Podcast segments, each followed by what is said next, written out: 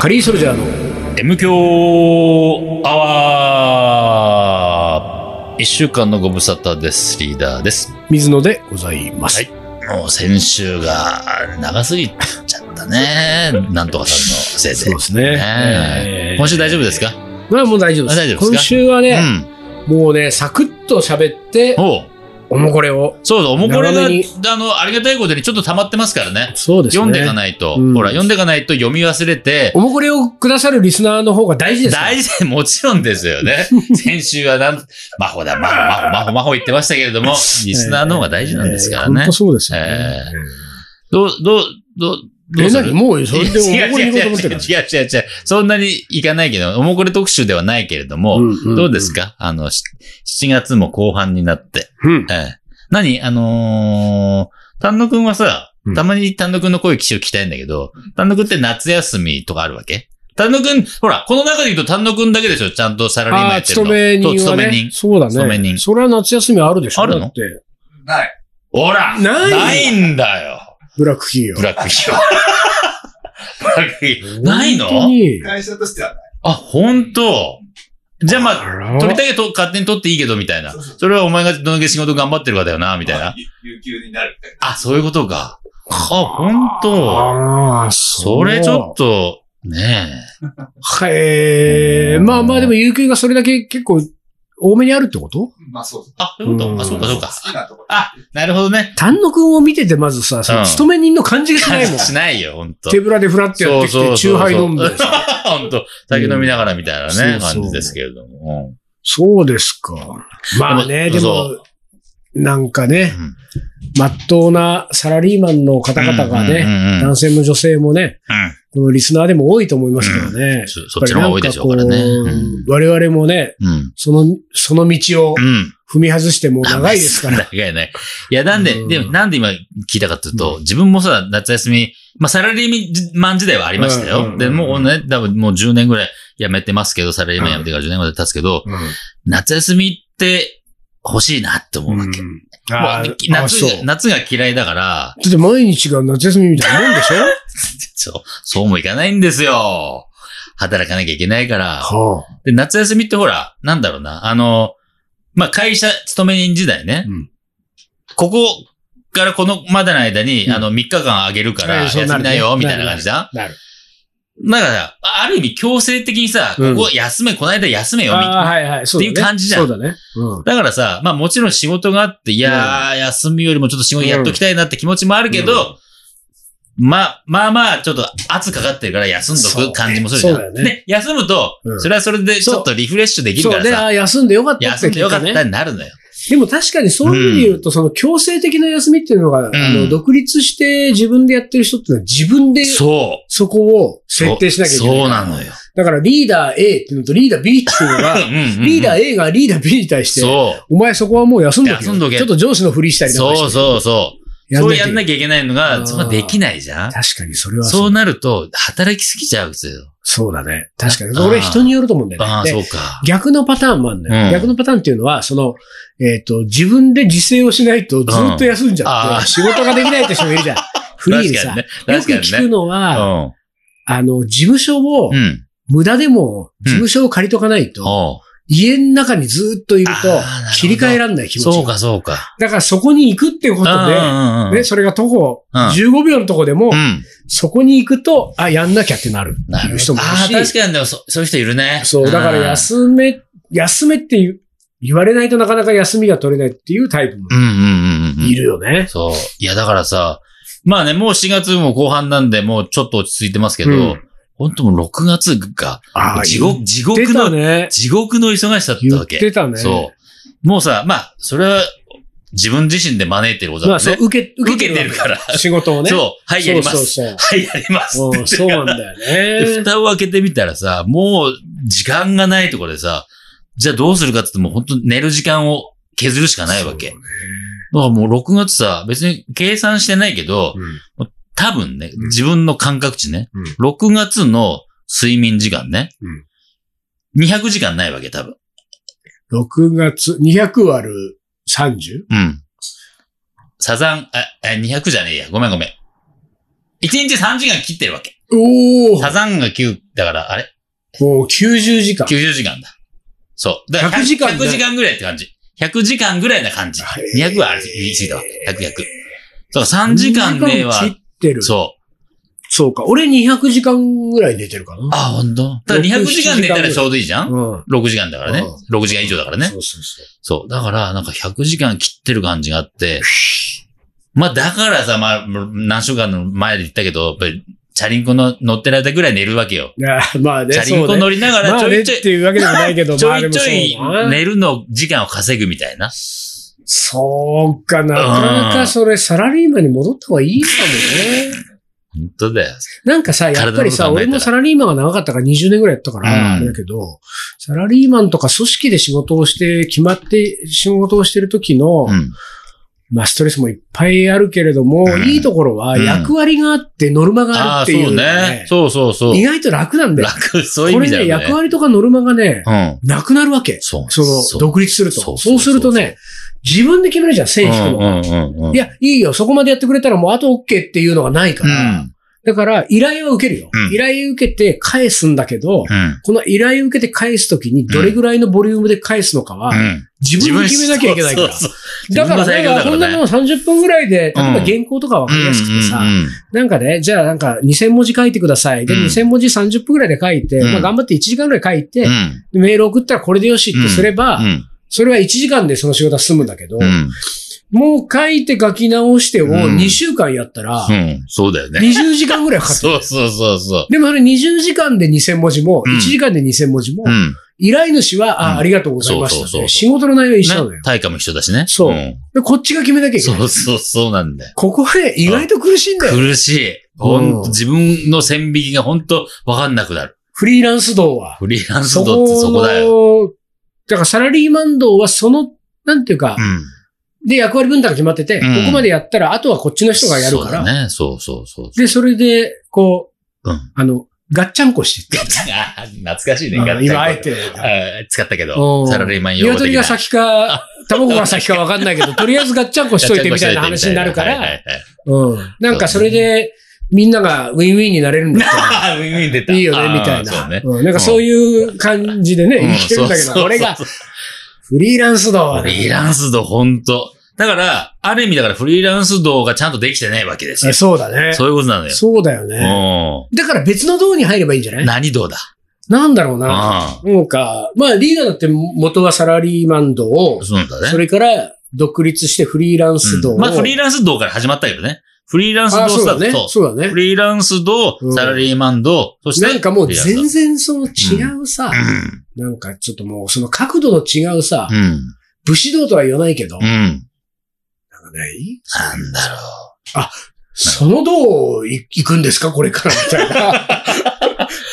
どこだろうね。そのいわゆるさ、その俺たちはカレー道を言ってるけれども、うん、やってますよ。カレー道言ってますそのよ。カレー道をうん。何道で歩むのかって話、ねああ、そうか、カレーそうか、そうか。道をフリーランス道で今歩んでるから、このフリーランス道がうまくいってないわけだ。うん。カレー道を武士道で歩む。だってさ、うんカレー将軍なんだから、うん武士道でっていうのもなくはないよね。はいはいはいはい。ば、カリー番長ってのはあれなんだよ、これ。えっ、と、ふあの、不良道か。不良道であるね。確かにね。不良道。不良道だね。不良道あたりを言行ってみるとかね、もうリーダー。うんだからその、フリー道じゃなくて不良不良道。ちょっと似てるけど。うんうん言葉尻不良は似てるけど。道に変えるだけでなんか不良道はでもいいちょっといいかもしれない。不良道はねう、ん。もうね、うん。新を 3LDK っつうのが、あれあ結構不良道でしょ。あれ完全不良道。もうであれめっちゃくちゃうまくいってる。不良中の不良が今うまくいってるからやってね。らんねえよ、女の子。そうそうそう何言ってんだよ。文句言う。文句しか言ってないそうそう。それなのに、今ほら、かまあまあ、今年もなんかまた本出してたね。そうそう。でさ、やっぱりさ、不良道だからさ、うん。手下を山ほど従えてさ。そう。だからそういう役回りなんだよね。そうそう。ねお。前これやっとけよ。そうそうそうそう。何なんだよ、これ。うんうんそうそう。もう、2週間来んなよ、お前。俺の前に。そうそうお前もう顔出すな、俺と、俺の前に顔出すな、みたいなさ。そういうのうが、ん。嬉しい人たちがもうどんどん集まってそうなさ、んですよ。すごい、うん。あいつが一人楽し、楽してるでしょ？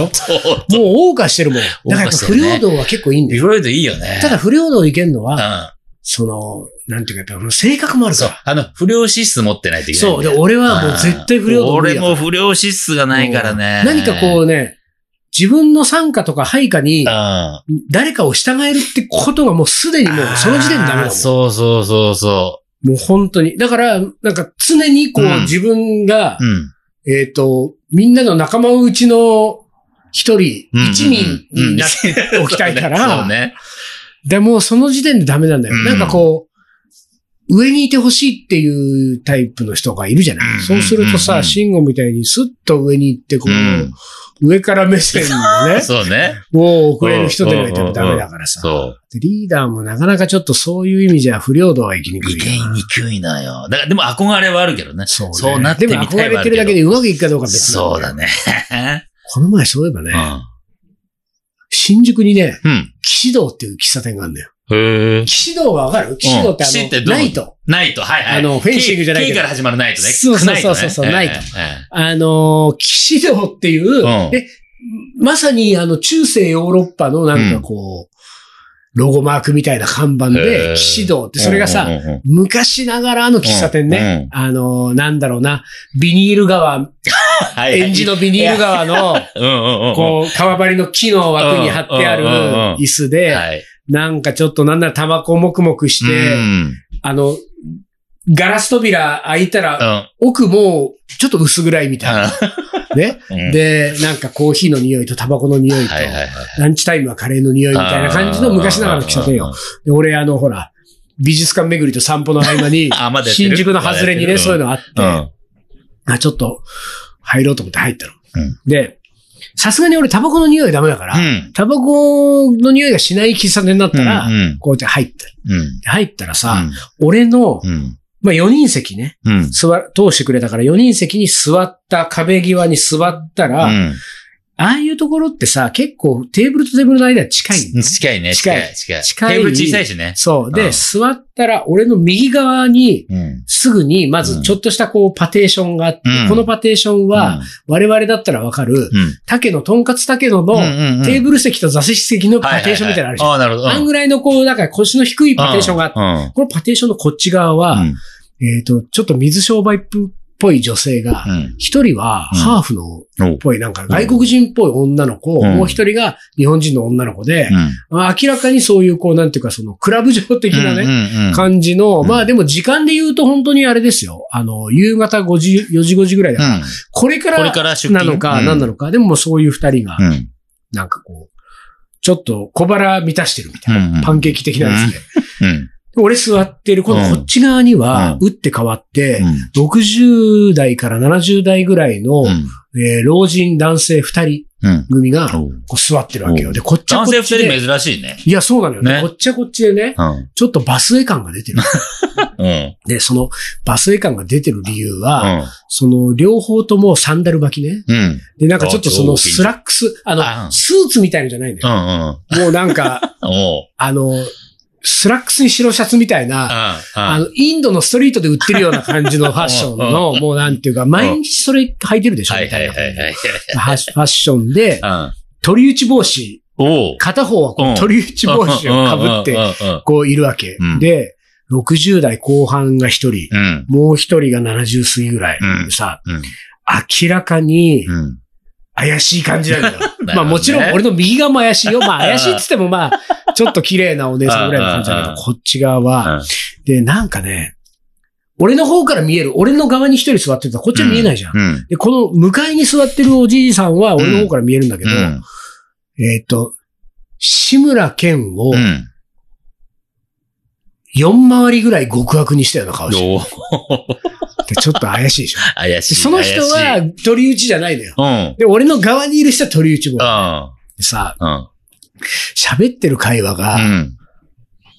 またさう、ん。そのまんまだよねってぐらい怪しいわけ。でね最終的にもうこの人たちが何者なのかわからないまま終わったけれども、うん。俺はちょっとこれ、うん左側に顔を寄せたらもうやばい。もう全然この話を、まあ耳に入ってないうん。おっさんが一人でコーヒー飲んでるっていう体にしなきゃいけないと思う。おお前聞いてたよね、さっきとか言われたらもうやばいかもしれないと思って、あの、俺いつもの得意なパターンでさ、うん。A4 の紙をうん。3、4枚こう出力してホチキスで止めた原稿の出力みたいなやつを出してコーヒー飲みながらその原稿出力をボールペンで赤入れするいはいはい。っていうことにもう専念した専念したんだけどうん、専念なんかできないよ。隣の会話が気になって。会話気になっちゃうよ。俺はね、うん赤入れの代わりにう、んそのうん15分ぐらいのトークで気になったワードをうん書き出した書。き出しちゃうんだ。その絵ね。それ書き出したやつが今手元にあるんですよ。気になる。ね？もうこっからね、うんリスナーの皆さんも推測してくださいよ。うんこの二人のおじさんの関係とうん、それからこのおじさんたちのうん仕事が何なのか。まずですよう。ん。俺の書いてる、一行目に書いてるやうんつ。〇〇で重版になっちゃうだろう。この重版っていうのうんうんは、うん。あの、増刷じゃありませんからね、皆さん。うんうんうんうんうん。和紙刷りじゃありませんから。はいはいはいはい。私この時期ね、うん。本が重版だったら嬉しいですよ。嬉しいね、それは。そっちじゃないんだ。犯罪を重ねる方の重版ですよ。重版だ。で、俺も一瞬ね、あれ？うん出版系うん、出版系の人から、いやいやいや、こんな編集者もこんな営業さんも見たことないから、出版社。やべえ。うん。冒頭がそれだから、もう、やばいね。重犯罪、重犯罪、重ねた？うん。うん。やべえぞ。これやべえぞ。うん。二行目、うん。池田は断るって言ってた。ああいやー、池田、池田ことあるか。ああー、はいはいはい。それから、ら、三つ目う、ん三行目、うん。うん。四つになっちゃう。何何？何が四つになっちゃうの？今三つなの？前科、前科じゃないですか。四つになっちゃう。四つになっちゃう。それから四行目、うん。うん。兄貴がいないからチート頑張った。もう、おうおううん、もう。ね兄貴がいたら、やってくれたと思うんだけど、兄貴がいないから俺がちょっとだけ頑張ったよ。よと。5行目。うん。負債が700から1000なんだよ。万円をつければいいのかな、いいのかな？でも万円700とか1000しか言ってないから、俺も自分のメモで万円をつけるわけにいかないから、負。債が700から1000なんだよ。うんうんうん。ねえー6行目。うん。名古屋の件はどうなった？俺は辞めたよ。おお。名古屋で。ななんかこと何かがあるんだ起こそうとしてんだなな。7行目。うん。もう一件はどうする？うんまあ俺があのーメモったのはこの7行ですよそう。。この7行から。ああ。え？まあ、こっから想像できる、あの、推測というかもううん妄想の世界ですけれども、うんあ考えられるのは、まあちょっと闇金の匂いがするね。ああ、なるほど。ああなるほど、なるほど。闇金の匂いいがしはいて、はいはい。で、まあいろんなところにちょいちょいさ、うん店舗出してて、で、闇金だから大っぴらできないし、うんうんで、取り立て系で結構脅しやってて、そうだよね。ちょいちょい捕まってる。だから、取り立てだからさ、別に殺すわけでもないから、うんまあ、数ヶ月とかさ、うん短くて1年ぐらいだから入ってくなるのは。だからもしかしたら池田は断る、うん。断ったっていううん。のは、池田の案件、池田さんのところにうん。取り立てに行くやつうは、ん。ちょっともう断ったうんとそ。で、あれ、池田のとこで暇したら俺4つになっちゃうだろ。そういうこと。ううんん。もういいよ、そこはちょっと。うんでも別件のあれの件は兄貴がいないから俺もチート頑張っよったたよと。だってさ、うん頑張っとかないと負債が700から1000万なんだから。そうなんだよ。だから本当は池田のとこ行ったらそれで500回収できたんだけど、もうここはもう4つになっちゃうから。なるほどね。はいそれがその東京都内にもうなんかとどまらず、うんそうそうそう。名古屋どうなった名古屋どうなってんだ、あれは。はいよでね、うん。その取り打ち棒で被ってる人が基本ほとんどこの発言はうん取り打ち棒側なのよ。で、おーなるほど。この志村けんを極悪にした側うんは、年上、上の方ね。えっと、上の方のおじいちゃん側はうんうん気弱そうで、うん。極悪、顔は極悪なんだけど、うん。なんかもうね、うん。ずーっとうんうんって聞いてるだけなのだからもう完全に主導権はこの取り打ち棒の方が握ってるわけ。うんでもそのまま喋ってて、うん。最終的にだから何もわかんないまま、でもこれは、うん。まあ、とにかく仲間なんだな、でも怖いなと思ってさ、さ、最終的に俺が、あの、この7行が終わった後にうん。書いているね、うん。ちょっと長めに書いてるやつ。うん。警察もよ、うん内部がサラリーマン化してるからよ、怖くもなんともねえんだよ。って言ってた。おおおでも確かになんか納得のいく感じじゃない雰囲気。確かに最近もうね、官僚も警察も、もうサラリーマン化しちゃってはいね、はいはい。どうしようもねえとどうしようも。ねえと。あの昔の警察は結構怖かったよと。やるときはやるから。うんもう今なんてみんなサラリーマンだから よだ。目の前であったって動きゃしねえだろっつって。怖くもなんともねえんだよ。って言ってるわけ。もう、騎士道って喫茶店。騎士道ってこう喫茶店でなんか極道みたいな話をね。本当だね。もう。で、騎士道とはおよそそぐわない話を。騎士道たるもの、そんなことは言わないよ。もうちょっと正々堂々とね、確かにね。騎士道に来てる人は。ほんでなんかもうね、もうねうん常連客っぽかった常連客でしょうね。で、お金も払わず挨拶して帰ってったもん。あ、本うん当。あ、じゃあね、ごちそうさまね。もううんそういう時はさ、極道の人ってさうん、すっごい優しいそうだねお店の人にそうそう。ありがとうね、美味しかったよ、今日も。じゃあまた来るね、みたいな感じで二人でスーって言う。あれ？お金、お金？今、お金払ってないよ？店の人も言えないもんね。いつもどうもで。らリーダーもさ、うんフリードをね、卒業してうん不良道をやってみて、うん。それもうまくいかなかったら、これ、騎士道の喫茶店騎士道でう、ん。ちょっと貼って、うん。この鳥内坊に弟子入りして、新しい道を、あたりと、池田のとこ行きますんで。僕が、僕が池田のとこ行きますんで。おお、お前いけない行くか。これ、今思ったけど、うんまあまあやばいよね。やばいね。喫茶店騎士道、喫茶騎士道でこれ、そうですよ。これ誰かい、あの、本当に聞きに行くかもよ。俺狙われるかもしれない。として。うん、やばい。うん。池田の件は断ったけど、水野の件が出てきたんだよ。やばい、怖い。行きましょう、もうこれね。い一旦 CM ね。はい一旦 CM です。鳥取砂丘で二人は旅に出た。急な斜面をテクテク登っていく。ラクダがゆっくり近づくから、写真を撮ったら100円取られた。愛し合う二人、はにかんで。気づいてみたら砂だらけ。全部砂丘の精査。精査。精査。また違うラクダついてくる。一緒に撮ったらまた100円。全部砂丘の精査。精査。精査。精査。それがカリーソルジャー。じゃあ、じゃあ。じゃあ、じゃあ、じゃあ、じゃ。カレーの。おもこれ。はい、思い出コレクターの時間です。はい。えっ、と、以前ですね、えー、おいかれさん。が、うん。その19、19本目のおもこれを読読ままれてれてないいなんだ。っていうね、話だったもんね。19本目私、あのーありますんでね、うん手元に。うん。これを読みたいと思います。リーダー水野さん、丹野くん、お疲れ様です。お疲れ様です。おいかれです。はい、どうもありがとうございます。投稿19回目。はいこれまたふと思い出したカレーの思い出を。絞り出せば出てくるもんですね、と。そうですよ、出てくるんですよ。二十数年前、私が大学生だった頃、確か1994年の夏だったと思います。私は人生初の海外一人旅に行きました。スイスのチューリッヒに入り、すぐ電車で国境を越えてオーストリアに入る。オーストリアはざっくり言うと東西に長い横長の国なんですが、私は最も敬愛する19世紀オーストリアの作曲家であるブルックナーのゆかりの地を訪ねながら、2週間今日かけて、えーインスブルック、ザルツブルック、リンツ、ウィーンと、えーオーストリアを西から東へ横断する旅でした。まず、初日、インスブルックにて、夜何を食べるか考えながら散歩をしていると広場のようなところや広い道路など至るところに屋台の出店がありました。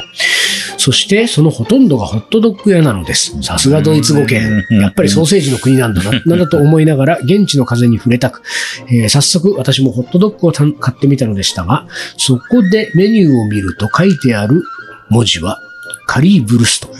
つまりカレー味のホットドッグなのでした。へえ。カレー味なんだと思いながらそれを注文して食べたところ、激うま。カレーが入ってると何でも美味しくなるんだな。カレーすげえ。などと思ったのが最初のオーストリアの食の印象でした。その後、東へ向かって旅を続けるんですが、どの町に行っても屋台の出店はあり、そのほとんどがホットドッグ屋で、えーあり、そのメニューはカレー味のホットドッグなんです。2週間のうちに何度となく食べましたが、どの街のどの店のカレーホットドッグも美味しかったです。えーうろ覚えで、えーですが、確か、えー基本的には、普通のホットドッグなんですが、最後にカレー粉の入ったカレーソースを乗せるという簡単な作り方のものがほとんどでした。店によっては単にカリーと書いてあったり、単にホットドッグと書かれていて、手渡す前にカレーソースはかけるのかかけないのかを聞かれるような店もありました。後に知ることになるんですが、カリーブルストはベルリンの名物なんですね。調べたわけではないですが、一般にベルリンのカリーブルストは有名で、オーストリアはその、それが特に有名でないことから、おそらくオーストリアのどこでも当たり前に食べられたカレー味のホットドッグは、ベルリンのカリーブルストを真似たものが広まったものなんでしょう。20年以上も前の話ですから、その時だけの流行りだとしたら、今はもうなかったりするのかないつかまた確かめてみたいものです。もちろんその旅の中ではホットドッグ以外のものもいろいろ食べたわけですが、食事に関しては行き当たりばったりの貧乏学生旅行の中で、私の胃を支えてくれたのはカレー味のホットドッグであったことだけは間違いありません。以前、水野さんのご著書、幻の黒船カレーを終えで、カリーブルストの章を読んだときに、このオーストリアのエスピエピソードを思い出したことをさっき思い出す次第でしたと。以上、オーストリアのカレーの思い出でした。ということで、うん。あの、ホットドッグ、ホットドッグ書いてんのよ。うん。すごいね。お怒りさんが。何回出てきたなんだけどうん。俺のイメージ、ホットドッグって、うんあの、アメリカンホットドッグ。アメリカそうね。ああのの、パン真ん中ピュッと。ああ、そうか、あれ？それがホットドッグか。これでいいんでしょ？あ、そうか、そうか。あれ、水それがそうだ。俺のはアメリカンドッグ。アメリカンドッグじゃんあの、小麦粉。そうそうそうそう巻いたやつね。生地がこう巻いてて、ふわんとしてるやつね。うん。カリッとか。こういうマイクみたいになってるそうそうそうそうそう。ガブってやると真ん中がソーセージ。ソーセージみたいな。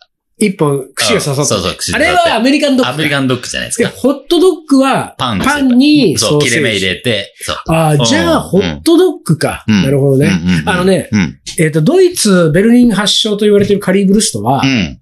ただのソーセージなんだよ。ああ、そう。へえ。ソーセージを焼いたり蒸したりして、茹でたりしてるところで、うんきちょっと切って、バサってその弁当箱みたいなところに入れて、うんあの、皿にね、うん入れて、そこからカレーケチャップをべちゃべちゃべちゃってカレーパウダーバサっていうのがこれカリーブルストなのあ、なるほど。で、そこにまあ、フライドポテトがついたりつかなかったりする感じ。だからそのパンの要素は基本的にない。もしかしたらオーストリアに行った時にそれがホットドッグの形式になって、ああ、なるほど。出る可能性はある。だから、ここにね、おいからさんが書いてた通りその、カリーって書いてあるから、ホットドッグだけ書いてあるかみたいなことで言うと、うんその可能性もあるよね。うんなるほどいいじゃないですかななるほど。るほどね。面白い、こういうのって。ああ、いや、ねでもなんかオーストリア俺行ったことないから、うん行ってみたいわ、ねブルックな。だって20俺たちさ、うん MK アワーだっつってんだから、そうだよ。